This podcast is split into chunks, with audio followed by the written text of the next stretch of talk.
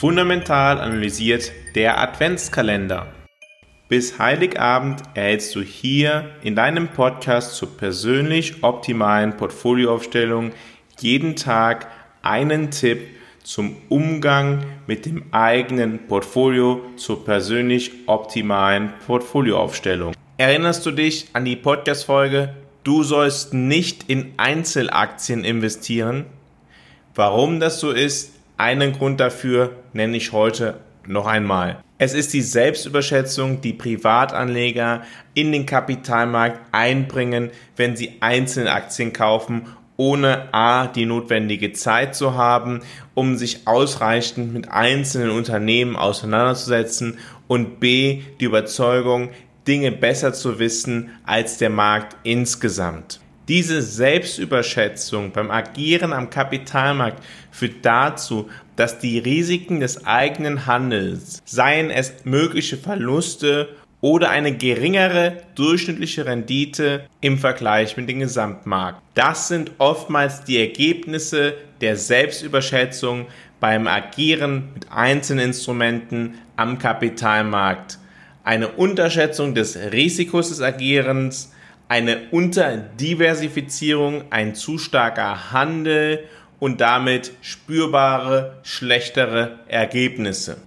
Unrealistisch hohe Meinungen von den eigenen intuitiven Fähigkeiten kognitiver Art oder emotionaler Art oder mit einem Bezug auf Daten, Zahlen, Fakten können sich durchaus auch auf viele Marktteilnehmer übertragen. Und das führt dann wiederum zu einer Selbstbestätigung der eigenen Ansicht, obwohl diese eigene Ansicht gar nicht einmal richtig sein muss. Durch diese kollektive Selbstüberschätzung sind über viele Jahrhunderte von Märkten Blasen entstanden und Blasen auch wieder geplatzt. Ereignisse in der Zukunft sind immer mit Unsicherheit behaftet und das sollte sich auch in deiner Portfolioaufstellung widerspiegeln. Es sei denn, du bist enorm risikobereit. Wenn allerdings du nicht unbedingt eine enorm hohe Risikobereitschaft hast,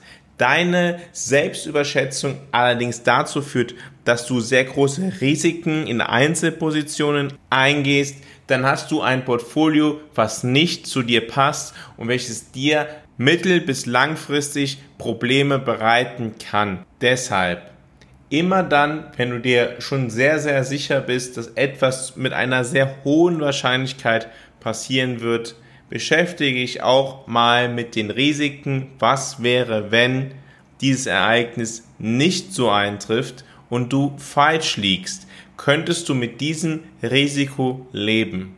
Das war Türchen Nummer 11 des Adventskalenders von Fundamental analysiert. Ich freue mich, wenn du morgen wieder dabei bist, wenn es wieder heißt, Fundamental analysiert, erfolgreich investiert.